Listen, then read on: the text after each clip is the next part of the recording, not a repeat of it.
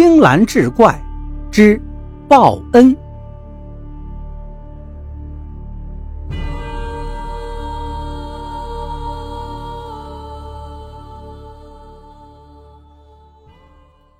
星期天一早，恒发公司的老板朱良辰就在儿子的陪同下来到了殡仪馆。前不久，他的爱妻秀玲遭遇了车祸，不幸身亡。今天要举行最后的遗体告别仪式。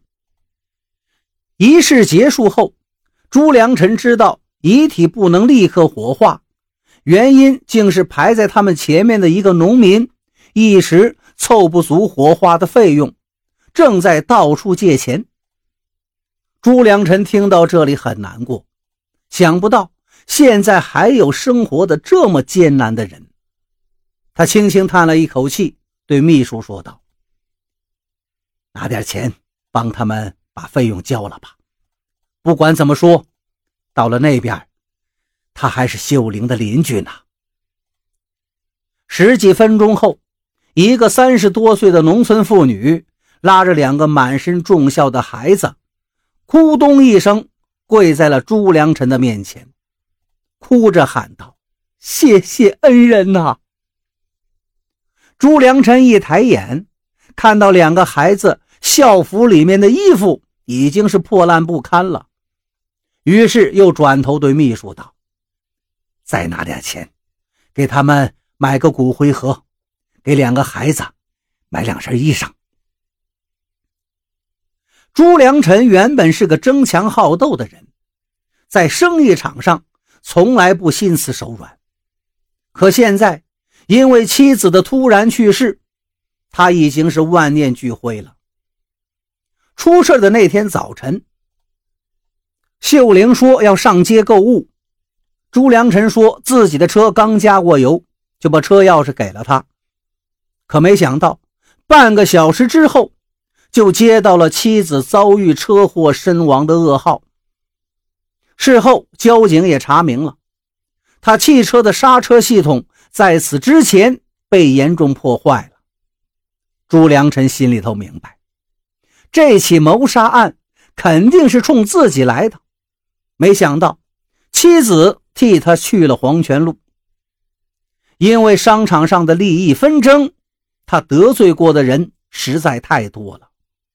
追查凶手的事情。他决定交给公安机关去做。他现在最想做的，就是回到当年下乡时待过的那个向阳村，过一过清静的日子。那个村子也是他跟秀玲相识的地方。一个月之后，朱良辰把公司的一切事务交给儿子打理，然后就一个人去了向阳村。三十多年前。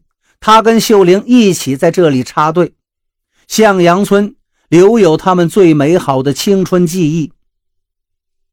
朱良辰生意做大之后，也曾经多次给村子里捐资建学校、修路。这里的乡亲跟他有很深的感情。朱良辰住进了村西头一栋两层小楼，这里就是多年前的知青楼。文化大革命结束后，改做了村里的仓库。村长带着几个村民，把楼上楼下各清理出来一间，楼下用来当车库，楼上就作为朱良辰的宿舍了。当村民们离去之后，朱良辰望着窗外熟悉的青山绿水，想起已经天人两隔的爱妻，万念俱灰。他决心。就在这里种瓜种菜，淡泊度日。可是他万万没想到的是，那些仇恨他的人，并没有因为他的隐退就打算放过他。那是朱良辰到向阳村生活了半个月之后的一天早晨，他还在睡觉呢，忽然被一阵急促的敲门声惊醒。他起来一看。院子里已经来了十几个老乡了，大家正围着躺在地上的一个人议论纷纷。来敲门的是村长，打开门之后，村长喘着粗气道：“老朱，快去看看吧，你院子里死了一个人。”朱良辰顿时感觉脑袋嗡的一下，怎么会出这种事情？他定了定神，下楼来到院子里，看见地上的尸体，他更是大吃一惊。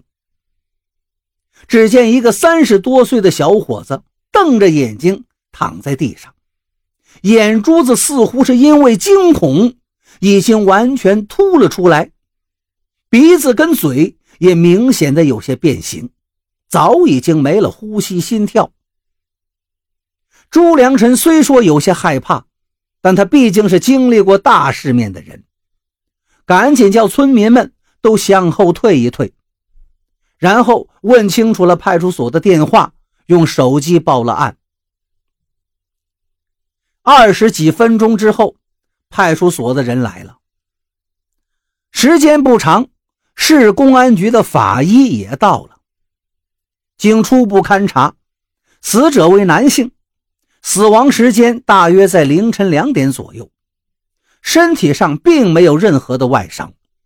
应该是死于突发性的心肌梗死或者脑溢血，而从死者面部表情上来看，似乎在死亡前受到了巨大的恐吓或者刺激。另外，从死者身上发现了一把匕首，但是并没有使用过。一个星期之后，传来了关于死者的一些消息。这个人是一个流氓团伙中的打手。至于他为什么会半夜来到向阳村，他死之前到底又经历了什么，他为何如此惊恐，公安局一时也无法判定。公安局没有结论，但是朱良辰心里却有了数了。不用说呀，这人带着凶器到了自己院子里。目的肯定就是要杀害自己，这一定是那些在自己车上做过手脚的人，目的没有达到，竟然雇了凶手追杀到这儿来了。朱良辰给城里的儿子打了电话，几个小时后，儿子给他送来了他要的一些东西：一架小型望远镜，一把杀伤力相当不错的短柄猎枪。